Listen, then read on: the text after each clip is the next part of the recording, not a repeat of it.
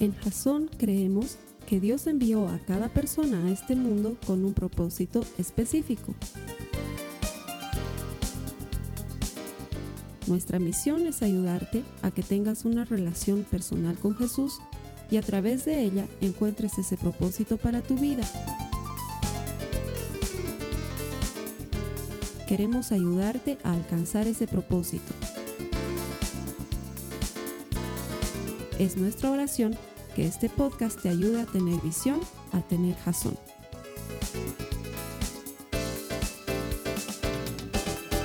Buenas noches, bienvenido a los servicios de Jason. Gracias por conectarte con nosotros a través del internet.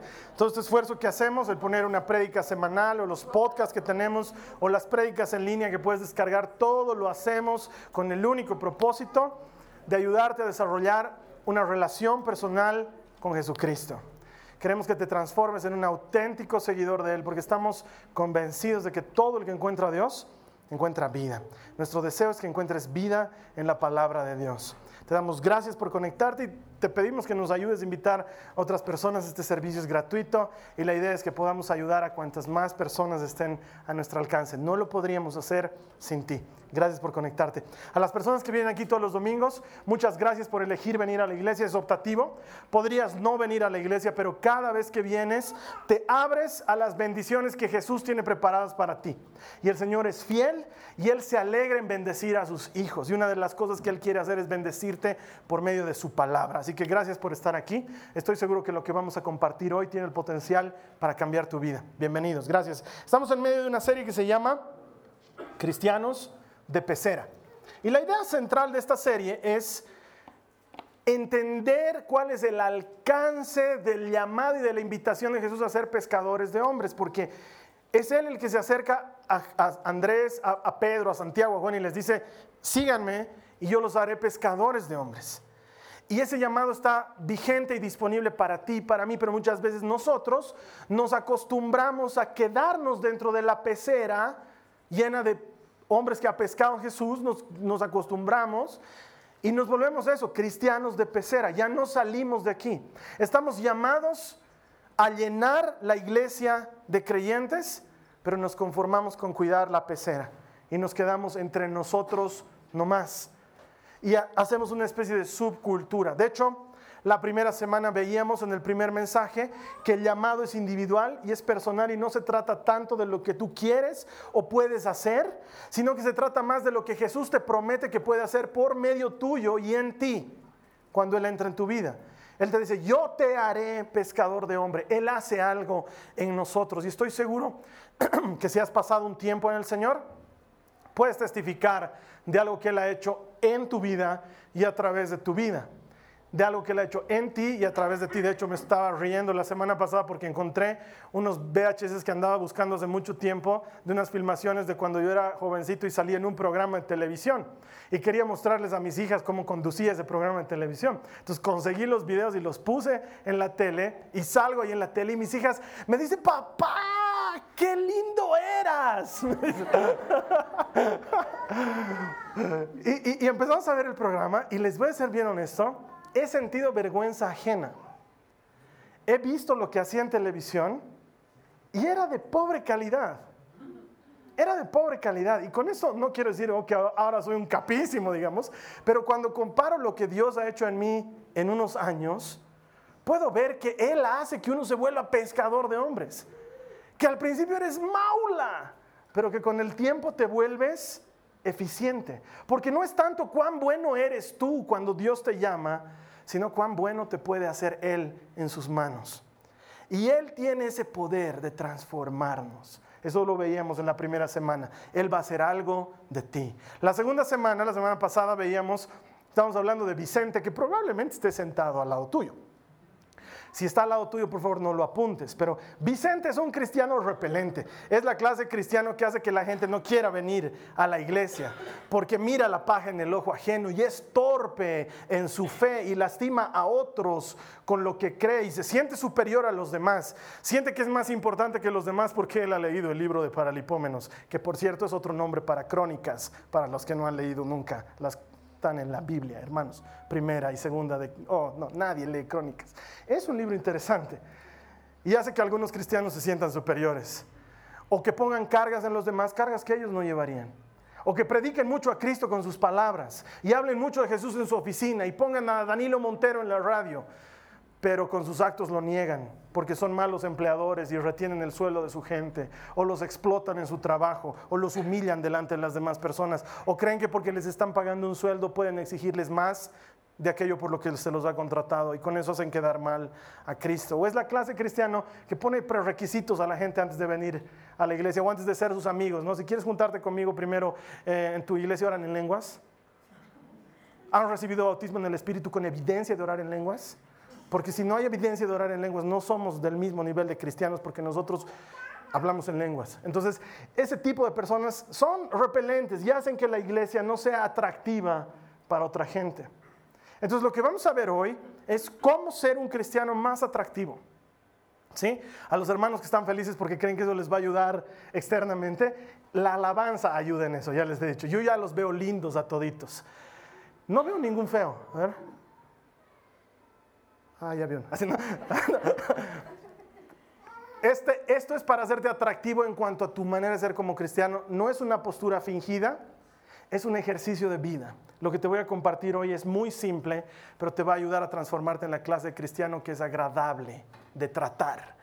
Y sin embargo, el mensaje, el mensaje se llama pescadores de microondas. ¿Por qué? Porque muchos de nosotros estamos imbuidos en esta vida microondística que nos ha envuelto. Todo es rápido.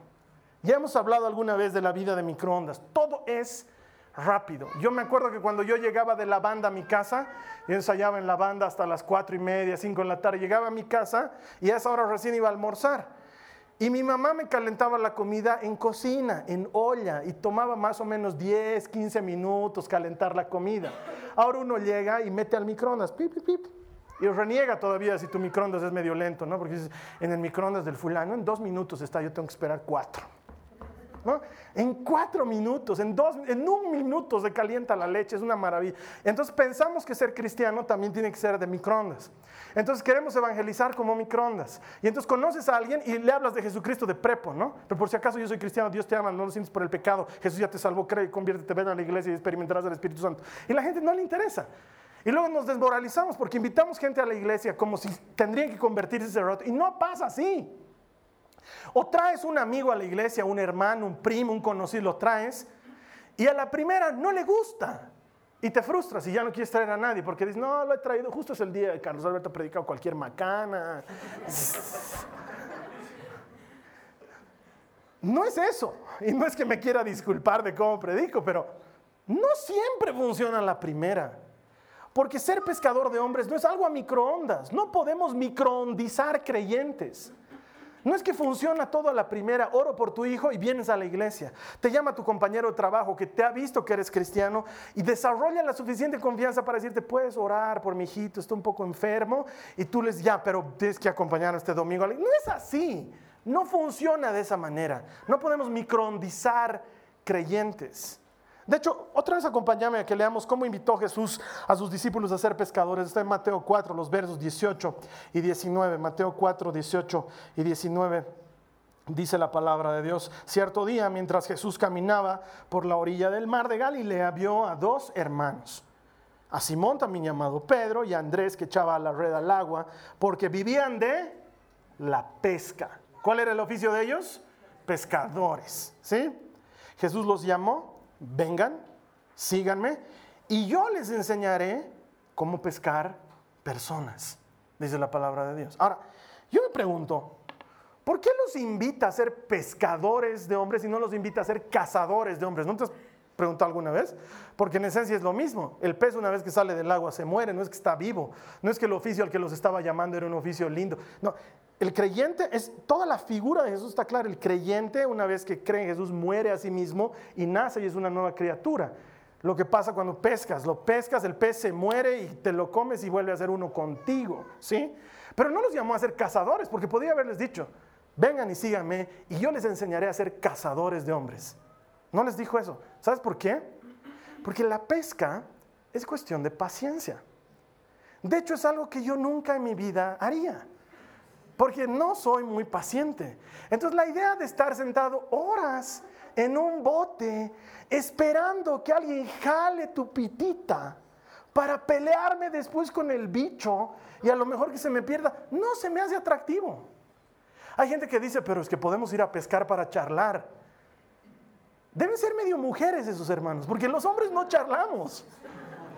Los hombres no se juntan a charlar. ¿Cuándo, escuchas tú que un amigo se acerca a otro amigo y le dice, oye, ¿cuándo nos vamos a charlaremos? Vente a tomar un tecito a mí. Que eso no pasa. Entonces, en sí misma, la idea de pescar involucra una idea de paciencia. Uno no pesca la primera. Lanzas la red para pescar muchos peces y tienes que esperar a que los peces caigan en tu trampa y sean muchos los que están en esa red para sacarlos. Es más, la Biblia misma nos cuenta de un ejemplo de cómo Pedro y sus amigos pasaron toda una noche entera sin pescar nada. La pesca es un ejercicio de paciencia. Y cuando Jesús nos dice, yo quiero que seas pescador de hombres conmigo, también nos está hablando que esto va a demandar paciencia, que la gente no va a venir a la primera a la iglesia, que tu testimonio de vida no siempre va a conquistar a la gente a la primera, que la oración que has hecho por alguien o el consejo que le has dado o la Biblia que le has regalado, la cancioncita que le has hecho escuchar o el video que le has pasado para que vea, no siempre van a funcionar a la primera, porque pescar hombres es eso, es pescar y eso es paciencia. No funciona a la primera siempre. Pero Carlos Alberto, a mí mi mamá me llevó a la iglesia y yo me he quedado desde ese día. Puede ser que hayan funcionado contigo, pero en esencia no siempre funciona. No es que lo traes a la iglesia y ya está, o le hablas de Jesús y ya está. O le haces orar la repetición de Jesús como Salvador y ya está. Hay gente que cree eso, ¿no? Tengo que garantizarme de que ore la oración de Jesús como su Salvador. Entonces, vas a repetir después de mí, Señor Jesús, te recibo como mi Señor y Salvador, te entrego mi vida, confieso mis pecados, amén. Y tú dices, ah, con eso ya, aunque se muera, aunque se farree mañana, aunque vaya al carnaval, ya, no importa, con eso ya está del otro lado. No es así. No funciona así. Porque si repites algo como loro, no significa que lo hayas creído en tu corazón. Y a veces la gente por no ofenderte, porque les has hecho el favor de ir a orar por su hijo a su casa, van a repetir lo que sea que les hagas repetir, pero no significa que lo hayan creído. No te desesperes. Pescar hombres es un asunto de paciencia. Acompáñame a tu Biblia a Colosenses, al capítulo 4, los versículos 5 y 6. Colosenses 4, 5 y 6 está recomendándoles algunas cosas Pablo a los colosenses y les dice, compórtense sabiamente con quienes? Con los no creyentes. Y aprovechen bien el tiempo. Su conversación debe ser siempre agradable y de buen gusto. Y deben saber también cómo contestar a cada uno. De hecho, un cristiano no repelente es este tipo de cristiano. Cuando tú eres cristiano, eres una contracultura, no necesitas cuando llegas a una oficina ir a poner tu bandera como el primer hombre en la luna, ¿no? Yo reclamo este escritorio en el nombre de Jesucristo y reprendo toda hueste de maldad que haya sido sembrada en este lugar de trabajo y ato al hombre fuerte y voto fuera los demonios de angurria y me siento en mi puesto de trabajo, aleluya. No funciona así porque la gente te va a mirar con cara de ¿qué le pasa a este hermanito? Tú llegas a tu trabajo, eres empleado nuevo, y empiezas a, ¿qué dice Pablo? Tratar con sabiduría a los no creyentes. Empiezas por hacerte amigo de la gente, por ganarte su confianza. No empiezas por compartirles el Evangelio. Pero Carlos Alberto, a mí me han dicho que hay que predicar a tiempo y a destiempo. Sí, pero la mayor parte del tiempo predicamos a destiempo y por eso no, no ganamos nada. Necesitas primero ganarte la confianza de la gente. Necesitas primero volverte de estima para ellos. Y eso se logra no a la primera, se logra con el tiempo. Es más, estoy seguro que conoces a algún compañero de trabajo que de entrada te cayó mal, pero ahora es buen amigo o buena amiga tuya, pero de entrada te cayó mal. El tiempo y la relación ha hecho que se ganen ciertas Y eso es lo que nos está diciendo Pablo. Es muy importante que sean sabios con los no creyentes. Ahora, una cosa es una salida masiva o una salida evangelizadora, cuando salimos entre varios y nos metemos a un micro a evangelizar. Ahí no espero que te hagas amigo de la gente. No hay que te sientes y echarles todo el viaje. ¿Y dónde baja usted? Ay, sus canastas bien pesadas, ¿no? O sea, no, no espero eso. Porque si es una salida masiva, entiendo, es predicación pública, nos paramos en el micro, hablamos de Jesús, lo entiendo. Pero una cosa es eso y otra cosa es la gente del día a día. Tu familia, que sabe que eres cristiano y ha decidido ya no invitarte a almorzar los domingos porque los has cansado. Porque desde que te has vuelto cristiano, solo hablas de eso. Es más, te has vuelto peor que judío. Pregunta si esa comida está consagrada. No, nosotros no comemos con sangre. Bueno, podríamos comer con sangre, pero no si es chancho. O sea, cuando te haces así de insoportable, por eso ya no te invitan a comer. Esa relación se desarrolla con el tiempo. ¿Cómo? Como dice Pablo, tengan cuidado con los no creyentes. Que su conversación sea agradable, que su respuesta sea oportuna. Gánense primero su amistad. Eso es lo más importante. Llegar a tu oficina y conquistar a la gente. Y luego, si has hecho bien ese trabajo de ganarte su confianza, de demostrar que eres honesto, de ser buen compañero de trabajo, ese que se está divorciando, adivina a quién va a venir a pedirle un consejo. Tal vez no te lo pide en público, porque además consejos para divorciados abundan. Ah, déjala, hermano, déjala. Tantos hay, tantos peces hay en el mar, hermano. Mira, la fulana te está chequeando, yo he visto esa otra noche en la reunión van a venir a ti para el consejo oportuno, para decirte, mira, te puedo contar algo, yo sé que tú eres cristiano, yo tengo problemas con mi esposa hace un tiempo, y te van a abrir su corazón. Y entonces ahí es un buen momento para empezar a jalar la pitita del anzuelo del Evangelio. No es, sí hermano, tu matrimonio no se va a sanar si no vas a mi iglesia. No, no, difícil hermano. Estás viviendo en fornicación, la concupiscencia de la carne. No, no. Esas cosas no entiende la gente. Pero sí le puedes decir, hermano, mira, puedo orar por ti por tu esposa, te puedo dar uno que otro consejo, le puedes regalar un libro, le puedes invitar a que vea una prédica y de a poco le dejas que él se enamore solito de Jesucristo, porque quiero decirte una cosa, Jesucristo es enamorable. La gente se sigue enamorando de Jesús. No necesita que lo adornemos, él solito enamora. Tú empiezas a soltar de a poco, pero haz lo que dice Pablo. Y para esto es muy importante que no tengas vergüenza de ser cristiano. Muchos de nosotros tenemos vergüenza o temor. Es que tal vez me despiden, es que últimamente están persiguiendo mucho a los cristianos en las oficinas, Carlos Alberto. Entonces, yo prefiero no decir que soy cristiano. Por eso el otro día me vestí de pepino. No, no. No, no tengas vergüenza. Mostrate genuino. Mostrate como eres. Ahora, tal vez ahí está el problema. Si eres una persona difícil, tal vez ahí está el problema. Tal vez necesitas convertirte a Cristo. Pero si ya has pasado por todo ese proceso, muéstrate cómo eres. Sé solidario, sé generoso, sé atento. Haz lo que Cristo haría por las personas. Ayuda, presta de ti, sé gentil, entende a los demás, no los mires por encima. Ten cuidado con el no creyente. Ese está próximo a venir a la iglesia. Tal vez no de aquí a un mes, tal vez no de aquí a seis meses, pero estoy seguro, porque la palabra de Dios lo promete, que si tú tienes cuidado y caminas en la palabra de Dios, estás sembrando una semilla que nadie va a borrar. A mí una vez me tocó trabajar con una señora que era un problema, era una gordita problemática. Me hacía la vida a cuadros la señora, pero Dios mío de mi vida, su único objetivo en la vida era que yo muera. Sí, o sea, me hacía la vida miserable en una oficina en la que entré a trabajar. Yo me acuerdo que le decía a la Carly, ¿por qué? ¿Por qué me hace tanto daño? ¿Por qué? Pero yo decidí no hacer la guerra. Entonces cuando estábamos saliendo de la oficina le decía, fulana, ¿no quieres que te lleve? Estoy en auto. Mm, mm, no, prefiero caminar. Okay. Estaba llegando a la oficina, la veía caminando. ¿No quieres que te acerque? Mm, no no quería tener trato conmigo la señora. Yo le llevaba su té, ella no me, volcaba el té en la computadora. Me ha hecho maldades serias.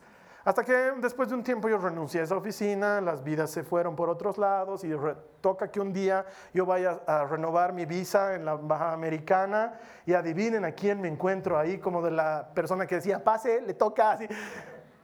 La Gordis estaba ahí. Entonces yo la miro y digo, Dios mío, ¿por qué? Me van a negar la visa, ya no voy a poder. Ay, Dios mío, se, me venía el mundo encima. Lo increíble es que esta señora me ve en medio de todo ese lugar que es medio mudo y la gente está esperando con temor y temblor. Me grita, Carlos. Yo dije, ay, sí, ya me va a hacer detener, algo me va a hacer esta señora. Es que era mala, conmigo era mala. Viene corriendo a mí con los brazos abiertos. Popón, popón, viene y me abraza y me dice, Carlitos, tantos años que no te veo, ¿cómo te está yendo? Yo, ¿estás segura que es el mismo Carlos? Digo, bien, le digo. Y después de conversar un poquito me dice, qué difícil es encontrar un trabajo con personas como tú. Y me odiaba, me hacía la vida miserable. Pero delante de Dios puedo decirte que yo nunca le devolví mal por mal.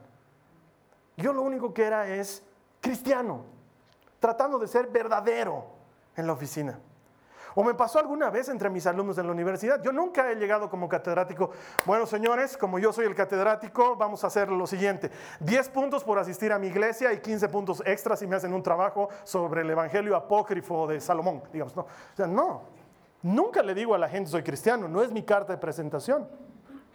Un día, cuando estaba terminando el semestre y habíamos entregado notas, al salir del curso me encuentro con un hermano que me habla en jerga de cristiano allá afuera del curso y me dice, bendecido, gloria a Dios, tanto tiempo que no te veo, hermano, ¿cómo te está yendo? Sigues caminando la palabra, así me empiezas a hablar. y yo le saludo igual en jerga cristiana y le digo, Dios sobreabonde sobre ti, hermano, te veo que estás creciendo en el espíritu, gloria a Dios. Así, empezamos a hablar entre cristianos y salían los alumnos. Termino de charlar con este hermano, sigo caminando y una alumna me estaba esperando en el ascensor y me dice, licenciado, le quiero preguntar una cosa, ¿usted es cristiano? Y le digo, sí, soy cristiano. Y me dice, con razón, con razón es diferente, con razón es, con razón. Y yo le digo, me sentí un poco, ¿no? ¿A qué te refieres con diferente? La paciencia con la que trata la gente, los consejos que da a sus alumnos, las veces que me ha ayudado. Eso solo hace gente de fe. Yo también soy cristiana y me contó que iba a otra iglesia y no sé qué. Es uno de los elogios más espectaculares que he recibido en mi vida. Es mejor que me digas, Carlos Alberto, te veo más delgado. Es... me has dicho que soy diferente, bien. Ten cuidado con los no creyentes. Nos están mirando. No estamos armando una tramoya para quedar bien. O somos de Cristo o estamos contra Cristo. Nuestro comportamiento o está a favor de Él o le tira piedras a Cristo. Hay que tener cuidado. La segunda cosa está en Jeremías. Dice en el capítulo 15, en el verso 19, si me acompañas por favor. Esto responde el Señor. Si regresas a mí, te restauraré para que puedas continuar sirviéndome. Ah, hemos fallado todos. Algo de Vicente todos tenemos. Si hablas, si hablas palabras beneficiosas, en vez de palabras despreciables, serás mi vocero. Y después dicen que la Biblia no habla de no hablar malas palabras. Pero esa es la parte más importante del versículo. Tienes que influir en ellos. No dejes que ellos influyan en ti. Porque también lo sé, hermanos. Sé que es complicado trabajar en un ambiente donde la gente anda hablando groserías y anda dedicándose a cosas que no son provechosas. Sé que es difícil, pero la Biblia dice que vivir en una burbuja no nos va a traer provecho, que quedarnos entre cristianos sin salir de la iglesia a buscar nuevos creyentes no va a hacer crecer a la iglesia. Nos estamos predicando entre predicadores y profetizando entre profetas cuando afuera hay tanta necesidad de Dios. Y sin embargo sé que Muchos de nosotros somos tentados. Sé que entiendo, te lo he dicho la semana pasada, si te invitan a una fiesta y vas, es complicado, si te gustan los tragos es mejor no ir. La Biblia dice, si tu mano es objeto de pecado, cortátela, lo entiendo. Entonces hay que saber vivir con este criterio, que ellos no influyan en ti, tú eres el que tiene que influir en ellos. El otro día mis socios estaban renegando porque nuestros otros socios estaban haciendo algo que no nos gustaba y no sé con quién nos estamos asociando, Charlie, estaban renegando. Les he hablado y les he dicho, hermanos, ¿saben qué? Hay que tener una buena actitud. Si de entrada comenzamos con recelo y de entrada comenzamos con miramientos, esto no va a prosperar. A mí también me cuesta, pero hay que ponerle la mejor actitud a las cosas. No les he dicho, hermanos, la palabra de Dios dice, a ver, vamos a abrir, abran conmigo sus Biblias en Mateo. Ni Biblia deben tener. Lo único que tienes que hacer es que no dejes que ellos te influyan a ti, tú influí en ellos. No termines todos hablando mal de la fulana de tal. Yo creo que escalado en su posición de trabajadora porque algo ha debido hacer. ¿no? Sabemos que algo ha debido conceder, si me entiendes. Y la otra está diciendo, sí, porque yo he escuchado por ahí que es de las que complace, si me entiendes. Y que tú te metas y digas, sí, es bien suelta, es suelta.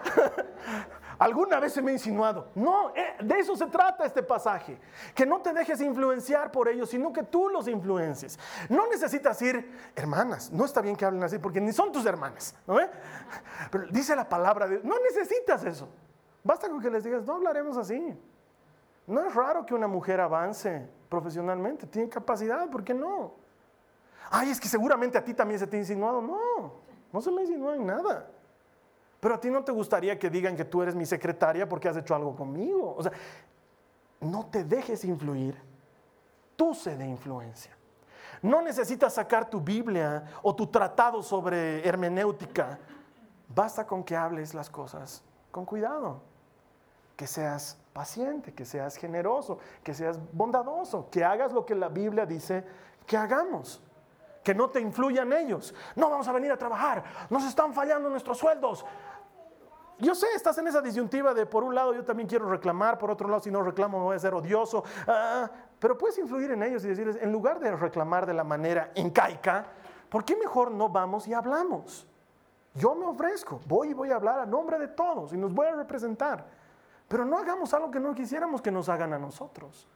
Y tú influyes en ellos. Voy a salir a pelear, voy a salir a reventar. La Biblia dice que bienaventurados los pacificadores porque serán llamados hijos de Dios. Tú eres el que tiene que poner calma.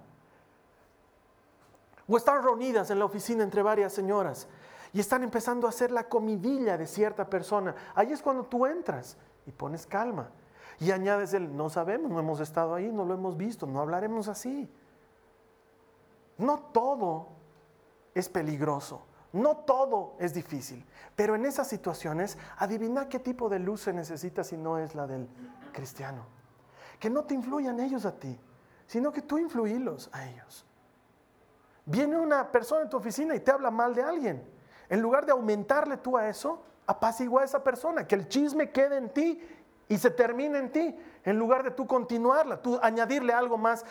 Te cuento que el fulano de tal me ha tratado mal. Ay, si supieras cómo te trata cuando no estás, lo que habla, no le aumentes. Que el chisme termine contigo. ¿Por qué? Porque no te vas a dejar influenciar por otros. Tú vas a influenciarlos a ellos. Y entonces la gente va a probar que eres una persona íntegra, que eres una mujer de valor, que eres un hombre de principios. Y entonces en su necesidad van a acudir a ti. Así se pesca hombres. Es más que lanzar citas bíblicas o más que lanzar indirectas espirituales. Es mostrarte como una persona íntegra, de confianza, para que yo quiera depositar mi confianza en ti y contarte mi terrible problema del hijo drogadicto que vive en mi casa y mi esposo que no me ayuda. Hasta que no confíe en ti, esa mujer no te lo va a contar, se lo va a guardar. Peor si muestras una vida de perfección, la familia perfecta, todos van de corbatita a la iglesia, entonces se va a sentir agredida porque su hijo es drogadicto, su marido la pega, no tiene mucho en común contigo. Pero por el contrario, si te muestras como una persona confiable, si siembras primero en la amistad, si tienes cuidado en tus palabras, en tus acciones, esa persona va a acudir a ti. El mundo necesita creer, el mundo necesita esperanza. Las familias están destrozando afuera. Los jóvenes están sufriendo. ¿Quién les va a dar esperanza? Mientras la iglesia está cantando alabaré, alabaré dentro de sus cuatro paredes, peleándose por si el pastor tiene corbata o no. Y afuera hay gente que necesita ayuda. Hay personas que necesitan ayuda. No necesitas volverte a las costumbres de afuera. Tienes que volverlos tú a tus costumbres. No tiene nada de malo mientras no seas agresivo con tu fe, mientras tengas cuidado y seas gentil, como nos dice Pablo. Finalmente, quizás alguien me diga, que no sé cómo compartir mi fe, Carlos Alberto. Bueno, pues te voy a enseñar a compartirla de manera muy simple. Primero, sé gentil, pero sé directo. No necesitas ser agresivo con la gente, no necesitas enviarlos al infierno con tu conversación. Tienes que ser gentil, pero tienes que ser directo.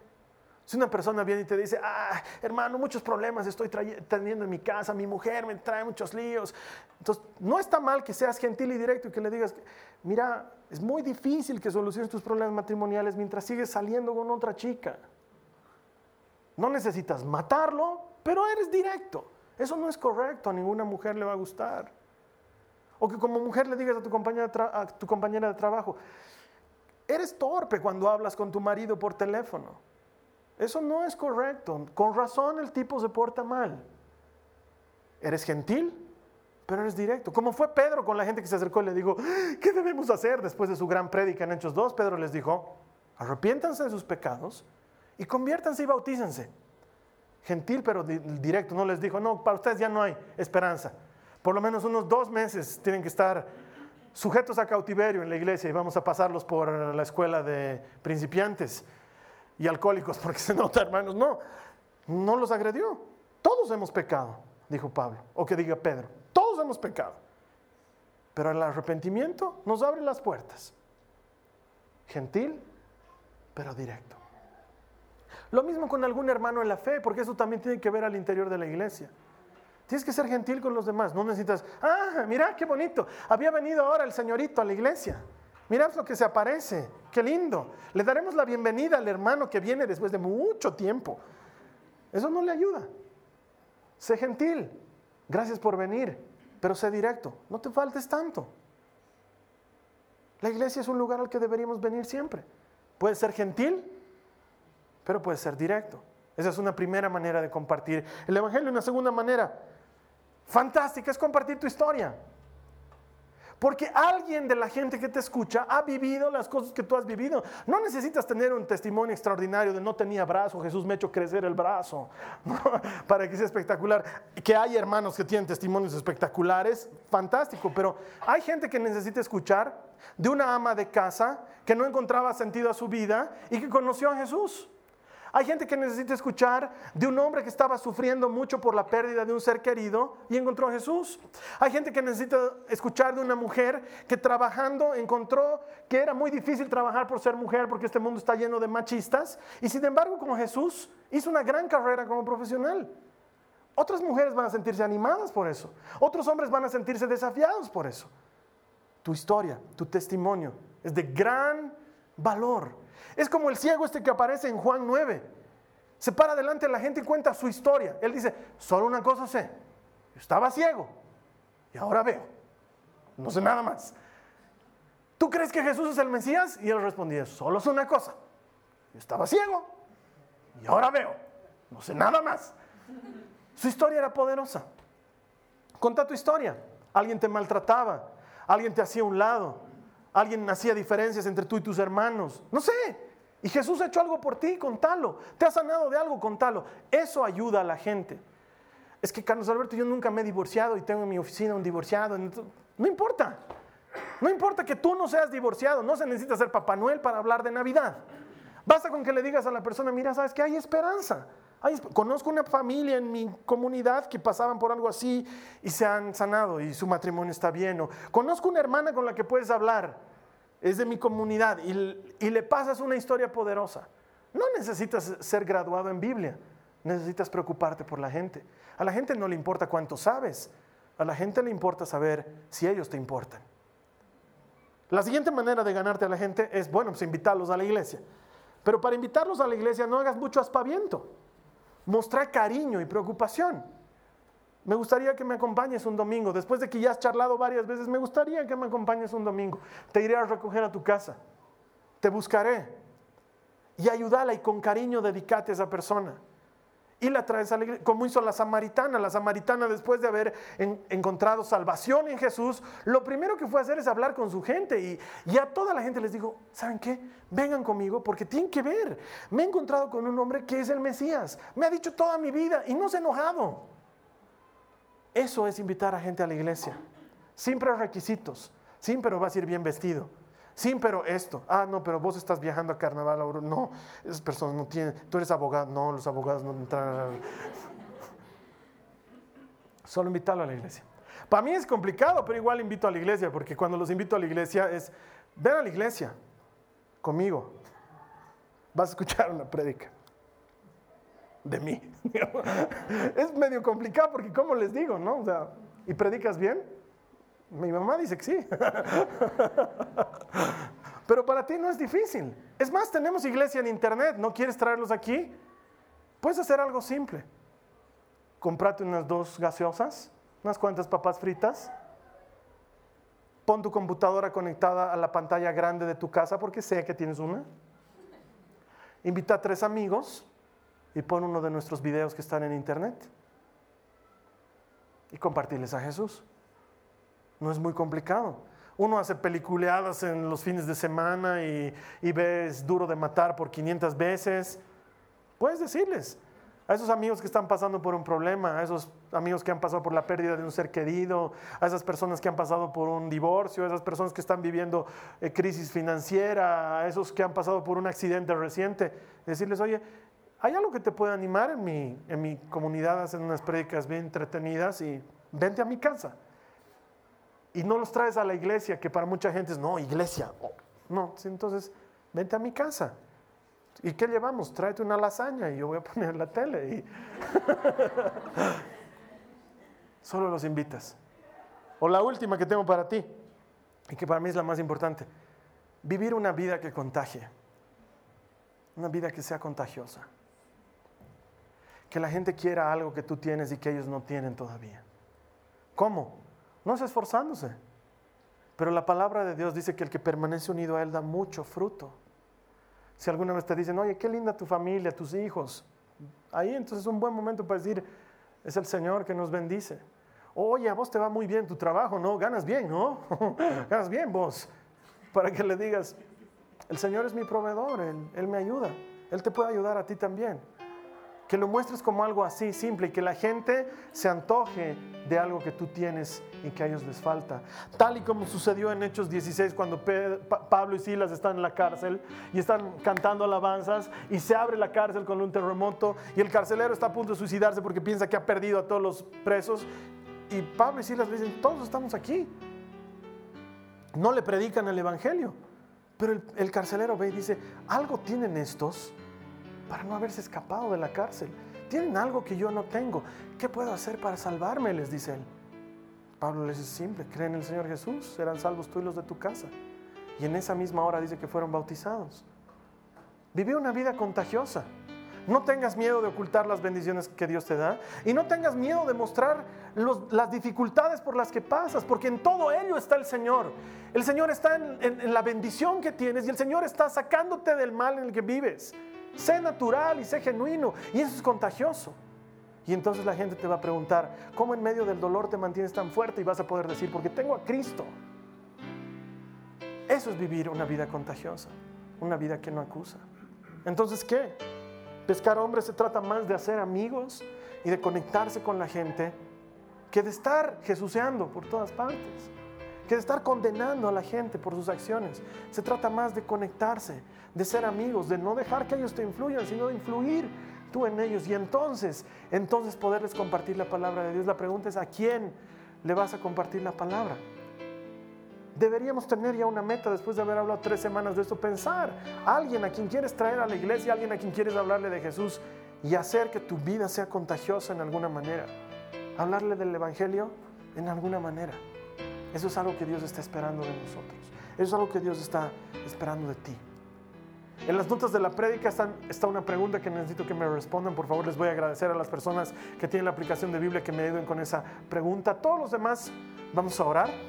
Nos vamos a tomar un minuto para decirle a Jesús, Señor, ayúdame a ser paciente y a ganarme a la gente día a día.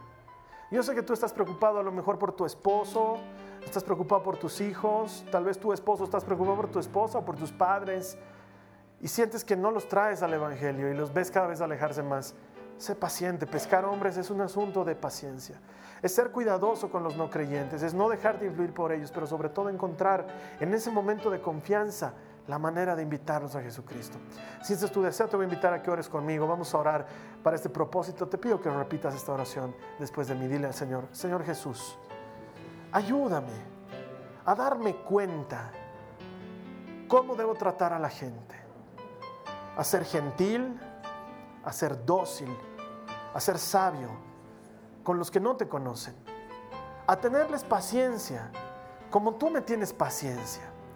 A no condenarlos, no juzgarlos, más bien amarlos y velar por ellos, para que en el momento oportuno pueda mostrarles tu luz.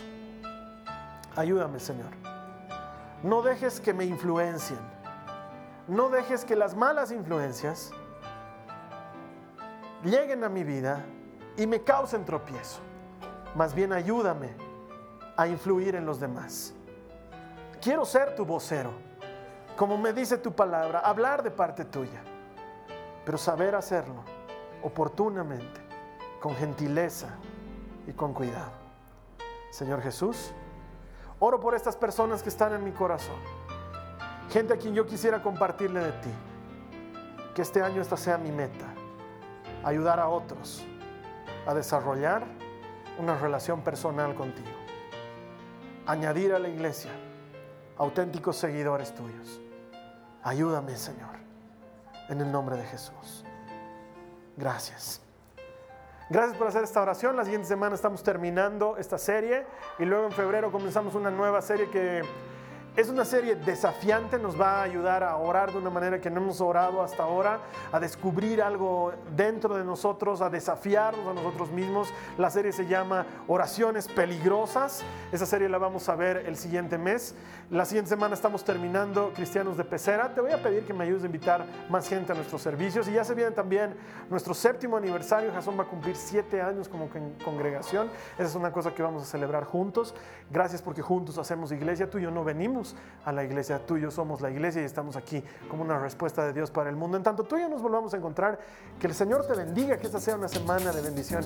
No te olvides que todo el que encuentra a Dios encuentra vida. Nos vemos aquí la siguiente semana. Esta ha sido una producción de Jason Cristianos con Propósito. Para mayor información sobre nuestra iglesia o sobre el propósito de Dios para tu vida, visita nuestro sitio web www.jason.info. Allí encontrarás muchos recursos para animarte en tu relación con Dios, enseñanzas, nuestro blog, prédicas y mucho más. Te lo deletreamos www.jazon.info. También puedes visitarnos en nuestro sitio en Facebook www.facebook.com barra Que Dios te bendiga abundantemente. Muchas gracias.